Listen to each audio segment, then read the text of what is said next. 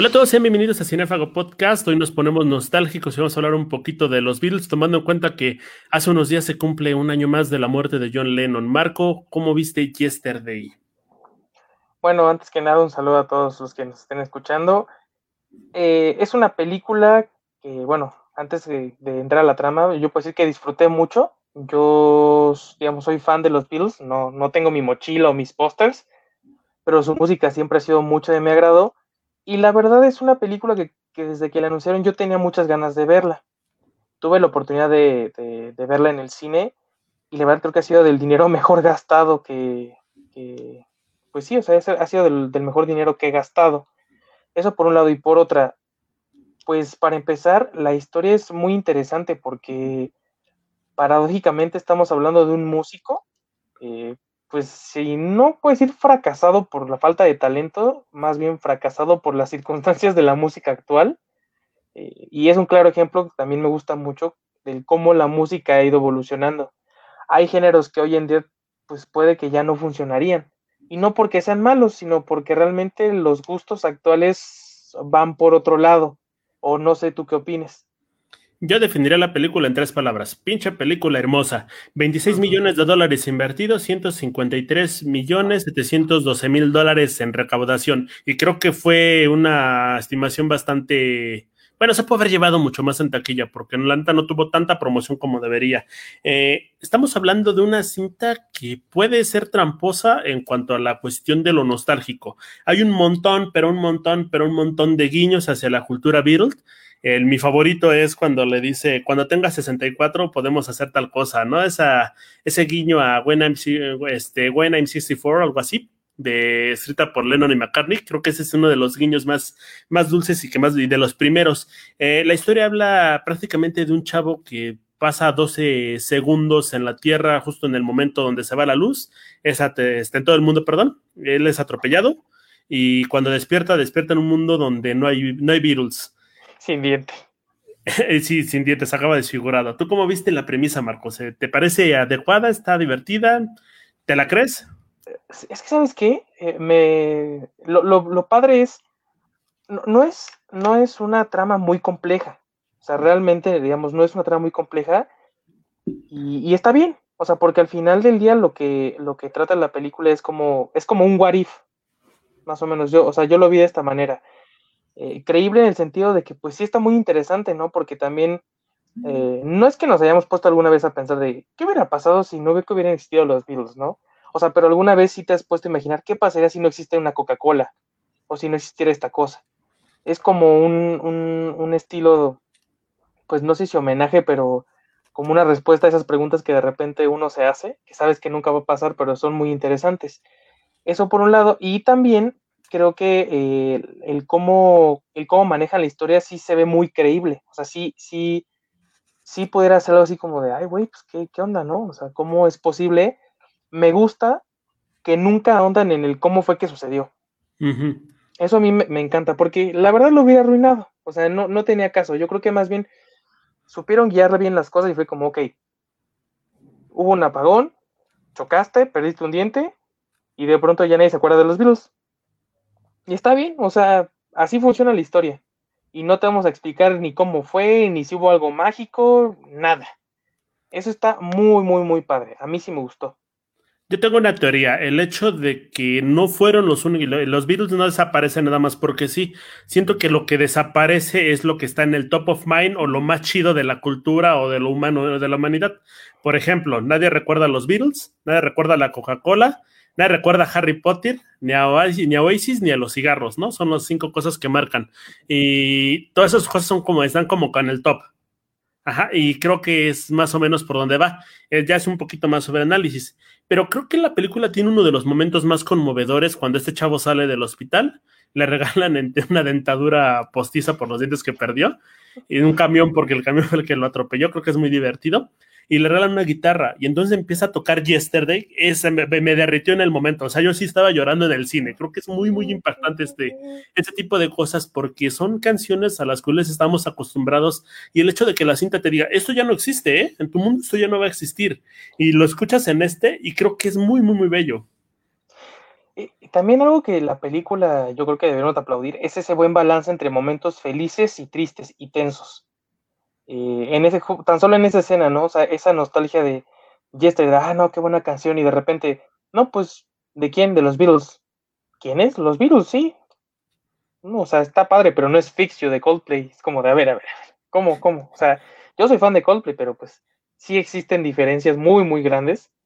Entonces, o sea, eh, también eso, ese tipo de balance cómico y, triste y, tenso, porque cuando llega a su casa y empieza a investigar como maniático, eh, los Beatles y aparece el insecto, aparecen, eh, busca los nombres de los integrantes y aparecen este, diferentes cosas, la Coca-Cola también, entonces, este, y aparece Pablo Escobar, entonces, o sea, está, toda esa parte te digo que es muy, es muy buena, o sea, porque es, esta película logra hacerte como reír por momentos, hacerte llorar por momentos, ponerte nervioso, porque ahorita más adelante supongo que vamos a hablar al respecto, pero cuando, cuando se da cuenta que no es el único este, que, recuerda como al, al, grupo, entonces esto, este, esto, esta como montaña rusa de emociones, la siento muy bien manejada, no sé, o sea, y, y aparte los personajes, muy agradables. Yo me enamoré, neta, de, de su agente, o sea...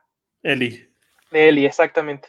De hecho, eh, la personalidad que tiene, bueno, me parece muy atractiva, pero la personalidad a mí me fascinó. O sea, yo de verdad decía, güey, es obvio que, que te ama, o sea, le encantas. Nadie estaría contigo en esta situación. O sea, nadie. Entonces. No, no, no, Yo creo que todos amamos a Lily James en esta película, ¿eh? O sea, fuera y dentro de la pantalla, perfecta. No, es monumental. aparte, la actuación me parece muy atinada. Creo que también es un buen balance a, la personalidad un poco depresiva del, se olvidó el nombre del guitarrista, es este Jack Malik. Jack Malik. Ah, es cierto, es cierto. Siento que, o no sé cómo lo ves tú, siento que le da un muy buen contraste, porque él siempre está como súper deprimido, súper, no, pues esto ya no funcionó, no, pues es que ya nadie me iba a escuchar, ya, no, no, ánimo, ánimo, vamos a salir adelante. O sea, como que ese balance es muy, muy bueno. Yo creo que también por eso me cayó muy bien. Ojalá todos tuviéramos, todos necesitamos una Eli en nuestra vida. Sí, por favor, si la encuentran, no la suelten, por favor, porque aparte de bella, muy, muy, muy linda. Ahora, eh, la película avanza. Malik ya, perdón, Jack se da cuenta de que no existen los Beatles, de que nadie los recuerda, y se le ocurre, vamos, este, mi carrera musical no ha triunfado lo suficiente, pues vamos a intentar sacar estas rolas, ¿no? No es una situación titánica, porque no tienes ningún tipo de referencia si te estás tratando de acordar de 211 canciones que grabaron los Beatles. Ajá, creo que es algo muy, muy, muy pesado y es algo muy, muy interesante porque las canciones no pegan al principio, Marco, y él empieza a pensar que es algo que está mal con él y eso es un gran, gran acierto de esta película, ¿no? Sí, y bien interesante porque si no mal recuerdo, sucedió algo similar con los Beatles originales. O sea, las primeras canciones no fueron así precisamente exitosas. O sea, el éxito sí llegó un, par de años, tal vez después, si no me equivoco, pero es, también creo que es un, guiño, por así decirlo, interesante como a la historia de, de, los Beatles y también de muchos artistas, ¿no? O sea, de repente empiezan y, pueden tardar años en despegar su carrera. Hay gente a la que con una canción, ¡pum!, despegan. En este caso, eh, yo creo que también es algo de lo que supieron hacer muy bien con este personaje lo, hacen ver siempre como muy vulnerable y muy susceptible a, ¿sabes qué? Pues a lo mejor no soy tan bueno, ¿no? O sea, si ni siquiera, o sea, si ya en este universo en el que los virus no existen, aún así no la puedo armar, pues a lo mejor soy muy mal artista, ¿no? Y, y, la verdad, si hasta te sientes mal por él, ¿no? Porque, sinceramente, o sea, como las interpretan, no son malas, o sea, están tan buenos, están chidos los covers, o sea, la verdad, sí, sí están chidos. Entonces, eh, acompañada de esta labor pues como tú dices, titánica de recordar 211 canciones. O sea, yo sí soy fan, pero no me puedo acordar de más de, de 20 quizá, o sea, completamente la letra, pues quizá 20 máximo. Entonces 211 y es como, ay, güey, pues cómo, ¿no? Aunque hay algunas que son un poquito más sencillas, entre comillas, de recordar, pero sí, sí es una, es una historia, bueno, la historia de, de Jack es bien interesante y también de cómo los papás, este, o sea, son como, son los papás que siempre como lo humillan involuntariamente. Eso también me da un montón de risa. A mí lo que me gusta mucho más es que las canciones empiezan a sonar, tú las reconoces como obras maestras, él las reconoce como obras maestras, pero la gente que está alrededor de él, pues dice, pues no son suficientes, ¿no? O sea, el hecho de que la gente le critique de cuando dice que es una pieza de, este, una obra de arte, o cuando esté cantando Let It Be y no, no lo quieren dejar este terminar la rola, creo que es muy, muy, muy divertido y hasta te indignas, ¿no? Porque sientes que estás como, eres, sientes que eres parte de esto. Eh, Conocen a Gavin. Gavin tiene un estudio de, de, grabación y viene una de las escenas más ricas, Marco. Cuéntanos cómo crean estas canciones del dis el primer disco de Jack Malik. Pues para empezar, eh, el estudio, pues sí está bonito, pero está al lado de una vía del tren. Entonces, o sea, desde ahí te das cuenta como la precariedad de, toda la situación y de cómo también así empiezan varios artistas, ¿sabes? O sea, así como de, pues hay un estudio ahí en un callejón y que está al lado de una cantina, pero pues es lo que hay, güey. Eso por un lado. Y, o sea, bueno, no, no, sé, la pregunta, ¿te refieres exactamente como algún momento? Porque, por ejemplo, yo recuerdo de cómo este Jack, o sea, los va uniendo, o sea, va uniendo como las voces y así es como conforman, digamos, como una especie de coro, por así decirlo, o sea, para acompañar como su voz, ¿no? Donde la preciosísima Ellie también este, empieza a interactuar como con el micrófono. Eh, si me equivoco, también Gaby, ¿no? Por un momento también le entra ahí un poco a la cantada. Eh, y creo que ese es así como se origina el, primer disco. Pero, pero, también algo muy interesante, desde ahí se ve como que ya la andaba perdiendo. Maldito pendejo, no, no es cierto. Eh, empieza a tener reconocimiento en algunos medios, le va medio bien, le va medio mal, hasta que descubre que Ed Sheeran este, este, interesa en sus canciones. Aquí un dato muy divertido. El director de la película, que es Danny Boyle, pensó en ese personaje de Ed Sheeran, en Ed Sheeran, pero intentó buscar a Steve Burton de Coldplay. O sea, él, dijo, no, me recuerda a ti, eh, son muy amigos ellos dos, por cierto. Se me recuerda a ti, pero voy a buscar a, Chris Martin, perdón, porque me, recuerda más al personaje, ¿no? Al final eh, lo batió y finalmente terminaron tomando a Sharon para el papel, ¿no? O sea, se hizo así de mismo a pesar de que era... Estaban interpretando a Sharon. Eh, lo lleva de gira y demás, pero hay una escena que me gustaría que nos dijeras qué te parece, Marco. La escena donde ya después del concierto Sharon dice, yo soy, yo soy un chingón y quiero medirme con este güey. Vamos a componer una rola tú, una rola yo y a ver quién gana. esa escena es buenísima. Yo creo que, eh, no, no sé tú cómo lo percibas y ahorita me gustaría escucharte cuando ambos se separan ¿no? y, empiezan a, componer eh, estas canciones. Bueno, Ed Sheeran compone esta canción y Jack se acuerda de una canción. The Long and Winding Road. exactamente, porque ahí también tenemos que hablar un poco de ya de la, de la cuestión moral y ética, pero ahorita, ahorita hablamos de eso. La cuestión aquí es, este, ya cuando termina el concurso y, y, Ed Sheeran pierde, ¿no sientes como, como que se retira? O sea, como que Ed Sheeran dice, ¿sabes qué? Sí, o sea, yo, yo la neta ya no soy bueno, o sea, bueno, no que no sea bueno, comparada a ti, la neta, yo no soy nada, entonces, pues me hago un lado, güey. No, o sea, yo lo sentí como así. No, no sé tú cómo, tú cómo le veas. Y, tan, y tan es así que incluso ya no lo llama para que abra sus conciertos, sino que ya Jack tiene sus propios conciertos. Incluso Ed le llega a abrir un concierto a Jack. Eh, esta parte donde dice, es que tú eres Mozart y yo soy Salieri, a mí me rompió. O sea, yo sentí bien fue por Ed O sea, casi lloro por ese güey. O sea, no lo conozco y digo, oye, pobrecito, güey. O sea, no es su culpa. O sea, el güey sí se rifó, la canción está bonita. Es como estás haciendo trampa, brother, eso no se vale. Una pregunta, Salieri, si no me equivoco, es, es el, bueno, el que supuestamente o cuentan como la historia que hizo un trato con el diablo para componer una de las mejores canciones eh, en violín, ¿fue? Me estoy eh, confundiendo. No, eh, son muchos los que hicieron este, muchísimas este, apuestas con el diablo, ¿no? Pero Mozart opacó a Salieri en su época, nada más lo manejan por ese santo, no tiene nada que ver con esa pequeña historia. Y hay un montón de músicos, o sea, está Elvis vendió su alma, Jim Morrison y todo el club de los 27. Amy Winehouse la vendió al alcohol, pero eso es otra cuestión, ya las drogas. Ahora, eh, me gusta que ya eh, hay un punto donde él intenta, ya cuando se gana su primer contrato discográfico, empieza a tratar de meter sus propias rolas, eh, Summer Song, de Summer Song, y no la, este, dice, no, pues esa canción es mierda, ¿no? Es una canción que viene cantando el personaje originalmente, él es una canción que creó él, intenta ser un poquito honesto y meterle en la discografía de los Neo Beatles, por así decirlo, y le va de la chingada, ¿no? La del dinosaurio, ¿no? También. Ah, también. Yo me acordé la del dinosaurio. Eh, pues es esta paradoja, por así decirlo, de los músicos, ¿no? Hay músicos que son muy buenos interpretando cosas y hay otros que son muy buenos para componer las canciones.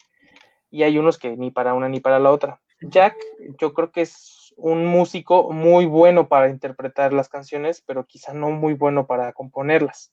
Entonces, creo que ahí es un punto en el que, digamos, te dan a entender que pues este güey es bueno para tocar, pero a lo mejor la composición no es lo suyo, ¿no? O a lo mejor no, no, no es no es su fortaleza y también te muestran esta parte de la industria que, pues por más que tú quieras sacar algo, es lo que la gente quiere escuchar. Y si la gente no lo escucha, pues no es negocio y no sale. Entonces, eh, también a mí la, la, gente me cayó muy mal, la verdad.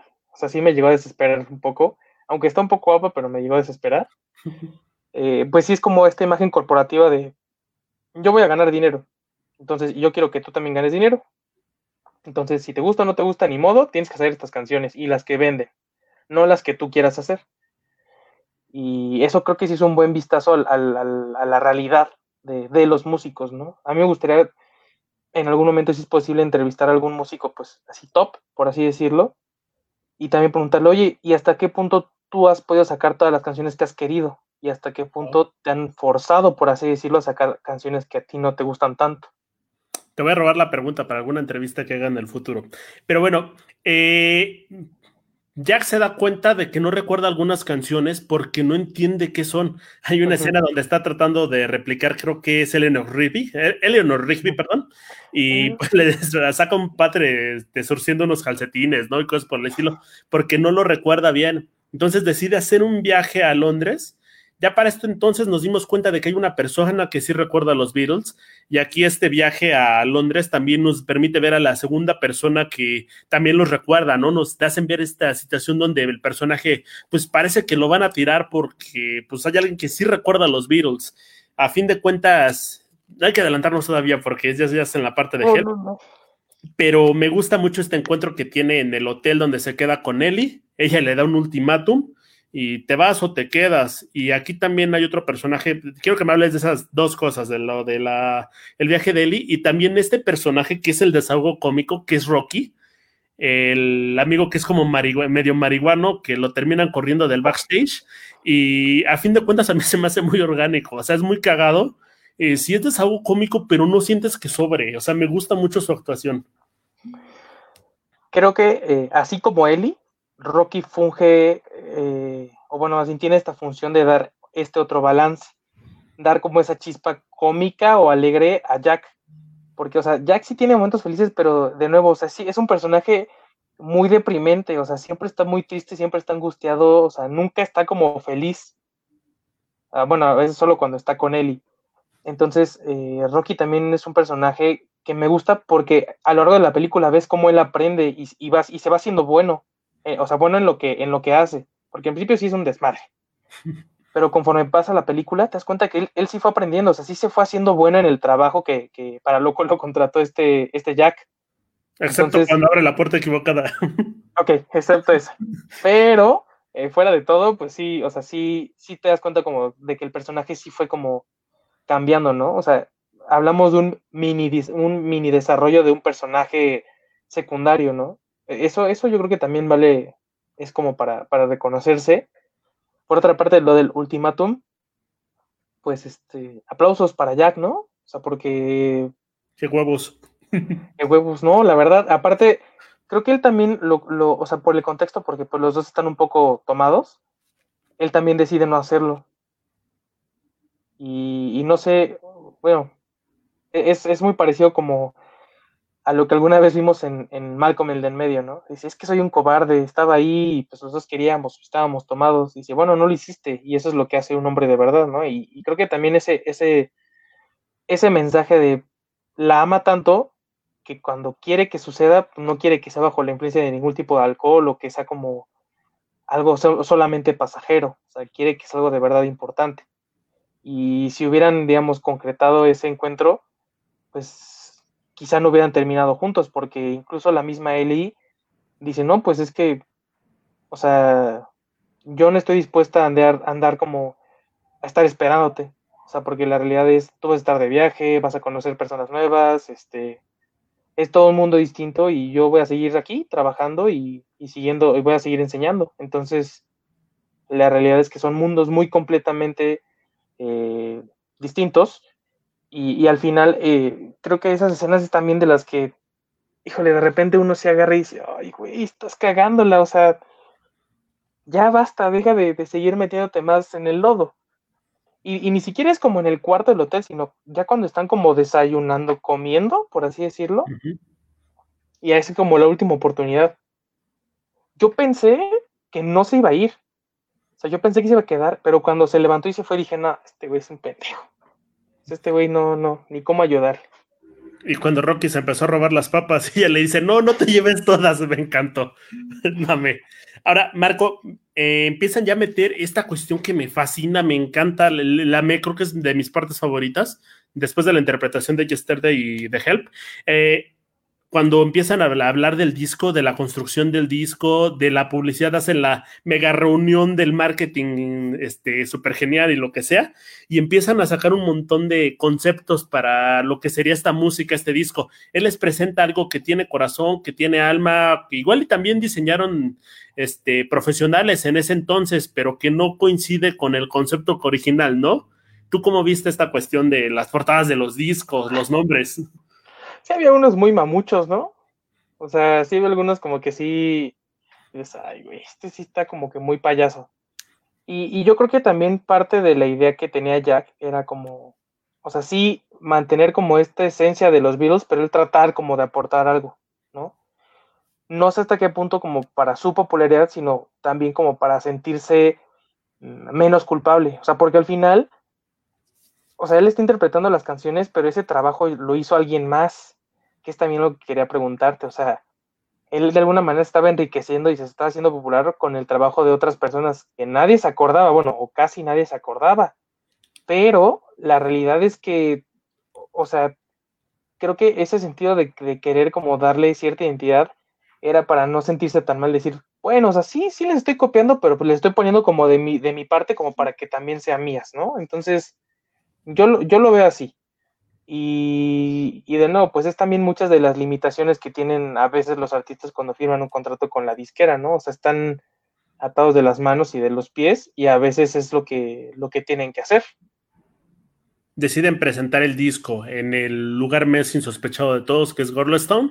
El director Danny Boyle dice que es una, una región de Inglaterra que estaba muy olvidada y que se le hizo muy bonito para hacer la escena. Acudieron un chingo de, extras que pudieron escuchar estas interpretaciones.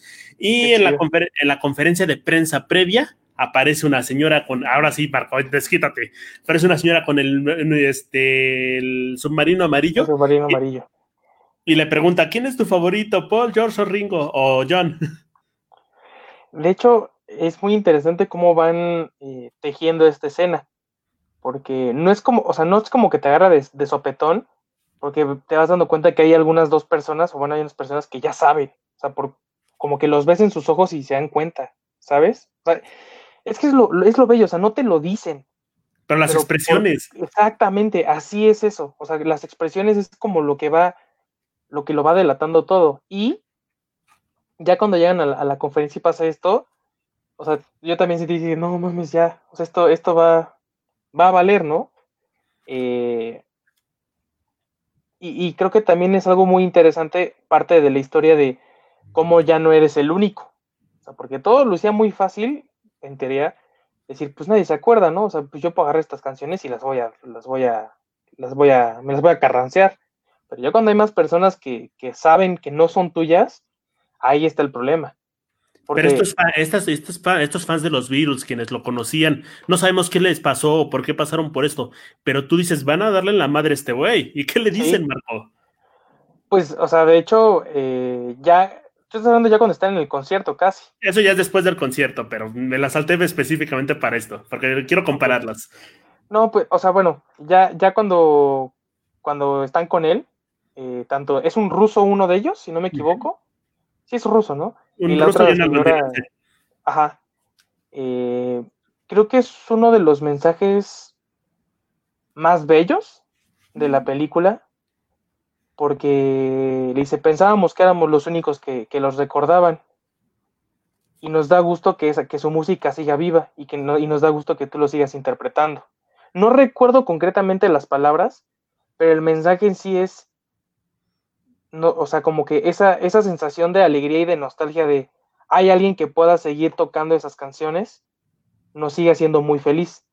Y, creo que también es parte de la música de los Beatles, ¿no? Que unió a muchas personas de diferentes países y de diferentes generaciones. El mensaje que dice es, un mundo sin los Beatles es un mundo infinitamente peor. Sí.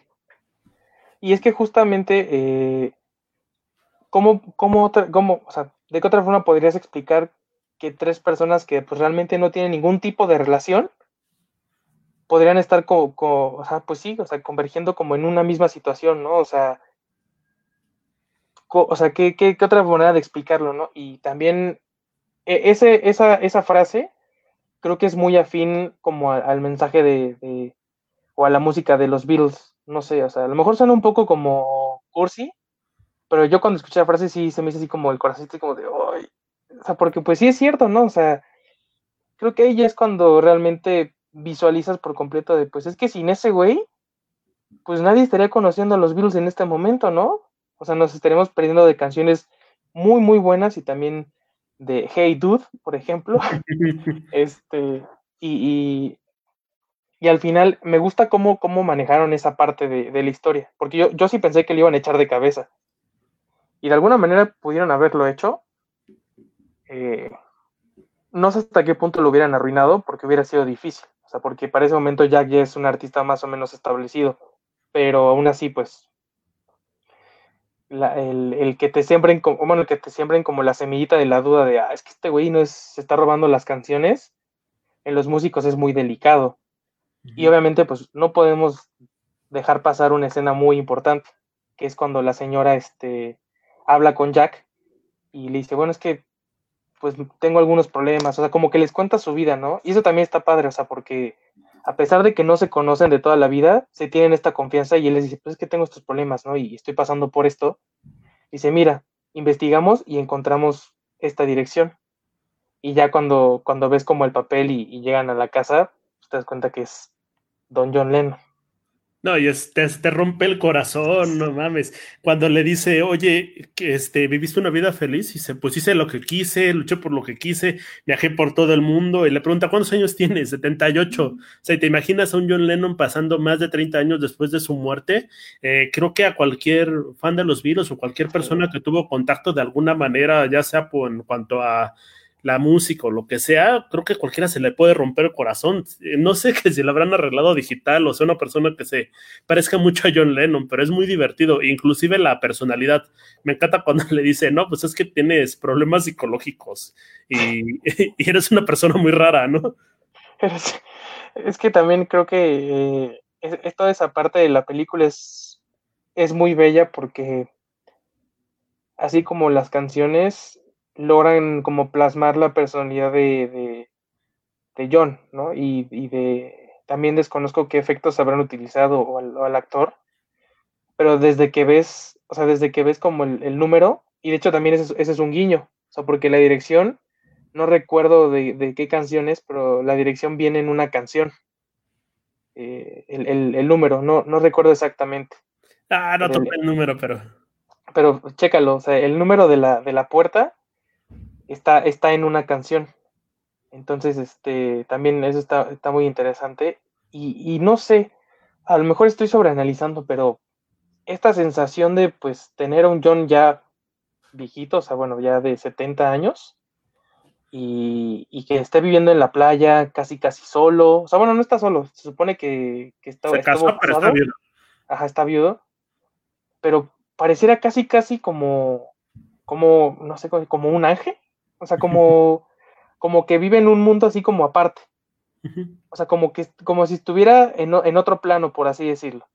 Entonces, eh, esa sensación de paz y de calma que también le da a Jack, o sea, le explica como su situación, a pesar de ser un completamente desconocido, porque pues no, no, no lo topa, lo cual es muy curioso, ¿no? O sea, toda esta fama que supuestamente ha acumulado sigue sin ser realmente grande, porque muchas, o sea, hay personas como, por ejemplo, John Lennon, que no lo ubica, eh, y eso también está muy interesante. Y, y, en ese último momento que le dice, ¿puedo darte un abrazo? Y le dice, este, bueno, o sea, como que así muy, muy raro, ¿no? Pues porque obviamente yo no, no sabe, ¿no? O sea, no entiende, pero pues yo me imagino que Jack, o para él, el, estar frente a frente, supongo que a su, a su ídolo o a su, pues sí, su, su héroe, por así decirlo, yo creo que fue de lo, de lo más importante, porque ¿cuántos de nosotros podríamos decir que, no sé, en mi caso, supongamos que Ronaldinho, es un decir, ¿no? O sea, algo así, pues es, es, es como muy imponente, ¿no? Y yo creo que para él, sí lo sacó así como lo sacó adelante, porque no sé tú qué opinas, en ese, ya para ese punto, Jack sí está así como que muy dubitativo, o sea, no sabe qué hacer exactamente. Partimos de la escena anterior, el concierto, la canción que interpreta no, es Help, y no tiene, no tiene ninguna casualidad que hayan elegido esa rola porque esté muy chida, sino que también nace esa, esa esa pieza nace por John Lennon precisamente por el sentido de que se siente acorralado, siente que su vida no tiene control, tenía problemas con alimentación, no sé si con sustancias también, pero la, la cantaba como si fuera un grito de ayuda en específico y que después hubo un grupo mexicano que la convirtió en otra, este, otra canción muy rara que me gusta también, pero el asunto es que ya Jack está perdido, ya no sabe qué hacer, está muy, muy confundido y este encuentro con John le dice dos cosas específicas. Recupera a tu chica y di la verdad siempre que puedas, ¿no? Y de ahí es donde parte para esta resolución final que se da justo en el concierto de Ed Sheeran. ¿Qué te pareció este concierto? Las últimas piezas que toca y cómo se conecta con el público al final. Pues el cómo se conecta con el público me, gustó, ¿no? También el toda esa escena medio romanticona de como si quiero que, que enfoquen la cámara, la, la, cámara a Eli y voy a, voy a hacer como, voy a decir la verdad y voy a ser honesto conmigo y con toda la gente, ¿no? decir, estas no son mis canciones, esto, o sea, todo esto y, y ahí es cuando pone las canciones públicas, ¿no? O sea, él, creo que las... Las sube. Ajá, o sea, las, las pone como de dominio público, lo cual es bellísimo. Eh, algo de lo que pudo haber aprendido Michael Jackson, por ejemplo. Eh, pero, o sea, justo ahí creo que ya es como el mensaje de, ya descubrió, es que va a sonar muy cliché, pero ya descubrió que lo que buscaba y lo que quería ya siempre lo había tenido, solo que no lo había visto, por así decirlo, ¿no? Y aunque sea un poco como romántico, pues sí es cierto, o sea, toda esta admiración, amor y, y, por así decirlo, como aprecio que buscaba en los fans o en la música, pues ya lo tenía con Eli. O sea, Eli siempre se lo manifestó y pues ahí bien mensa ahí andaba atrás de él todavía hasta que pues puso un alto y él hasta mucho tiempo después ya se dio cuenta de esto y pues afortunadamente la, puede recuperar, ¿no? También me gustó cómo manejaron la situación de Gavin, eh, aunque sí se me hace sospechoso que de repente fue como de, ah, sí, no te preocupes y ya está con otra chica, entonces yo creo que ya le era infiel o algo, porque o sea, pues como que no le importó, o sea, o no sé, ¿tú cómo ves eso? Pues yo creo que Gavin, él lo dice directamente, yo sabía que era un número dos, pues igual sí le gustaba a Eli, aparte no tener una relación tan profunda, y pues siempre supo que el amor entre ellos dos ya fluía desde antes. Gavin sí se le ve que está como piqueteando a Eli todos los, todos los días, inclusive desde que están grabando el disco la besa, la abraza y todas estas situaciones. Y sí lo siento un poquito forzado, ¿eh? Sí es así como de, ah, bueno, pues ya me desafano sabiendo que era porque me interesa su felicidad, ¿no? Sí vemos nada más una cara de enojo y ya, pero la verdad, la verdad, la verdad, la verdad, yo iba a ver, este, no pensaba que era una comedia romántica, se convirtió en una comedia romántica, pero no me disgustó para nada, la sentí muy orgánica. Igual y le quitaba todas las escenas después de, este, del concierto, no sé tú cómo lo ves. Mm, híjole, es que a mí me gusta por, por lo que significa, o sea, porque te sigue, o sea, te sigue mostrando que él le sigue gustando la música y que ya no busca la fama, o sea, porque ya es maestro de música en la escuela, si no me equivoco, en la que da clases Eli. Entonces, eh, no sé, a mí no me parece que sobren. O sea, yo, yo sí creo que están bien. Y aparte son parte, bueno, de aparte y aparte. Me parece que son parte de esta eh, idea final, ¿no? En la que refuerzan el mensaje del personaje de ya no busco fama, ya no busco dinero, estoy feliz y voy a continuar como trabajando esta felicidad. A él lo hacen feliz, él y la música. Y pues, qué mejor que seguir enseñando música con canciones de los Beatles en una escuela. Porque al final, pues, sí va a seguir siendo famoso. O sea, bueno, no, no, tenemos, no sabemos qué pasa después, pero pues las canciones en ese universo van a quedar como que él las compuso. Bueno, pero pudimos haber terminado en Obladi Oblada, perdóname, era más ahí, donde está con la guitarra y demás, pero esto de ya tenemos hijos y nos casamos y toda esta cuestión, siento que es muy cursi, me gustó, la neta sí me gustó, pero siento que este, se lo pudimos haber quitado y sin problemas. Pues si lo quitas no pasa nada, pero no, para que también hay una película muy feliz, porque luego hay películas muy tristes. Eso sí, no, se tiene que morir el perro a fuerza para que podamos seguir este, disfrutando una película. Ahora, eh, creo que podríamos andar un poquito más, este, ya casi para finalizar, en lo que significa soltar la canción de los Beatles al público. Eh, me dices que es un rasgo muy noble, pero creo que también viene en el mensaje de que las canciones, la música, la cultura, todo lo artístico ya pasa a ser algo de la gente, o sea, deja de ser parte de su creador. Toda la película estamos hablando de Jack este, apoderándose de algo que es de alguien más sacando provecho y a fin de cuentas se convierte en algo que es un regalo para el mundo, algo que disfruta la gente con la que es feliz y que deja de pertenecerle a él, a los Beatles o a las personas que los recuerden. Eh, el que un artista se desprenda de, de las canciones o bueno, de estos derechos, o sea, para hacer como, pues sí, para hacerlas públicas, es algo muy importante. Muy pocos artistas lo hacen, porque pues al final son regalías que van perdiendo. Pero esta parte que hablas de la apropiación, digamos, por parte de la gente sobre la música y el arte, es bien interesante, ¿no? O sea, cómo la gente se apropia de ellas, y no en el sentido, pues, malo, sino todo lo contrario, o sea, las, las hacen parte de su vida de forma constante que ya son parte de ellos.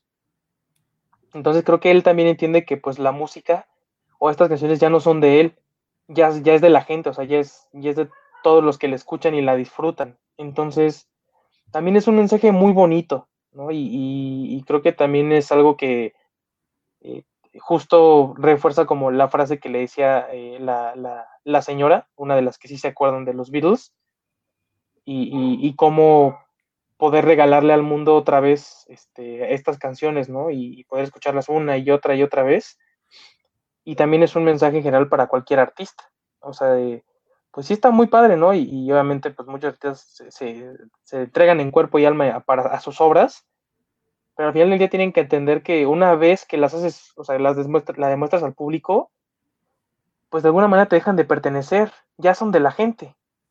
Más que nada por cómo viven con ellas, ¿no? Y cómo cómo las afecta y cómo las usan y cómo, cómo las llevan a cabo, eh, o sea, cómo las introducen en su vida este, todo, todos los días. Ya para concluir, creo que es una película excelente, muy divertida, muy amena, muy digerible. La puede ver cualquiera, sea fan o no de los Beatles, pero si se puede entrar en la vida de los Beatles, en sus creaciones, muchísimo mejor. Y creo que se aprecia muchísimo que no sea un musical como tal, este, donde tipo mamá mía, donde, perdón, mamá mía, donde nada más vas a hablar de, este, de una historia romántica, lo güey, y ya, y le pones las canciones de excusa, y tampoco es una película donde estemos viendo los Beatles, porque en sí no vemos a los Beatles jamás, pero es una película sobre sus creaciones, y siento que se aleja del documental y nos da un ratito súper, súper, súper agradable. Yo por mi parte, eh, sí invitaría a todas las personas que lo vean, y, o sea, como Memo, realmente no importa si eres como gran fan de los Beatles o no, creo que esa es una de las bondades que tiene esta película, es, es muy amigable y, y, al menos yo sí creo que, o sea, todo el mundo conoce a los Beatles. Puede que no te sepa sus canciones, pero al menos sabes quiénes son, ¿no? Entonces, eso también favorece un poco a la historia. O sea, no, no tienes que ser como un erudito para más o menos entender toda la película, aunque sí te ayuda un poco. Yo diría, si no conoces a los Beatles, no importa, te la vas a pasar muy bien y si te gustan los virus, mucho mejor te la vas a pasar el triple de bien, porque vas a encontrar muchísimos más guiños y curiosidades que probablemente ni Memo ni yo vimos, pero la verdad creo que es una película muy bonita, con un mensaje muy interesante, muy padre, y ya hablando nada en lo técnico, muy bien ejecutada. O sea, en lo, en lo personal, todo, o sea, tanto la música, la selección de escenas, eh, los guiones, las interpretaciones son muy buenas. Yo no sentí que ninguna actuación estuviera mal o que sobrara, por así decirlo. Y también el hecho de que la música incidental tiene algunos toques de los virus. Por ejemplo, cuando hay momentos de tensión, suena muchísimo esta parte climática de A Day in a Life, o al menos algo muy parecido. Yo me quedé así como de, wow, ya va a salir, ya va a salir, y no sale, ¿no? Pero, pero es muy interesante. Oye, Marco, perdón por extenderme, pero quiero hacer una pregunta y quiero hacerle una pregunta a todos, si algún día me la pueden responder. Tengo una teoría. Eh, esta dice que la persona que te presenta los Beatles es alguien muy significativo en tu vida, a quien terminas odiando un rato y después este, la recuerdas mucho por ellos. Y, o sea, me la preguntas para que te digas si recuerdo quién me los presentó. Eh, más o menos, sí. Híjole, estoy tratando de recordar quién fue. De, verdad estoy tratando. Recuerdo, creo que quien, quien, quien los enseñó alguna vez fue un compañero que se llama Ricardo Magallón. Este, hace mucho tiempo ya no tengo contacto con él. O sea, digamos, estábamos en buenos términos. Hace mucho no hablo con él. Pero recuerdo que con él fue, digamos, con las primeras personas con las que escuché los Beatles, de así como escucharlos bien porque era muy, muy fanático. Eh, y, sí, o sea, la verdad sí, sí fue una persona que fue uno de mis grandes amigos en esa etapa, digamos, de la, pues sí, finales de primaria, secundaria.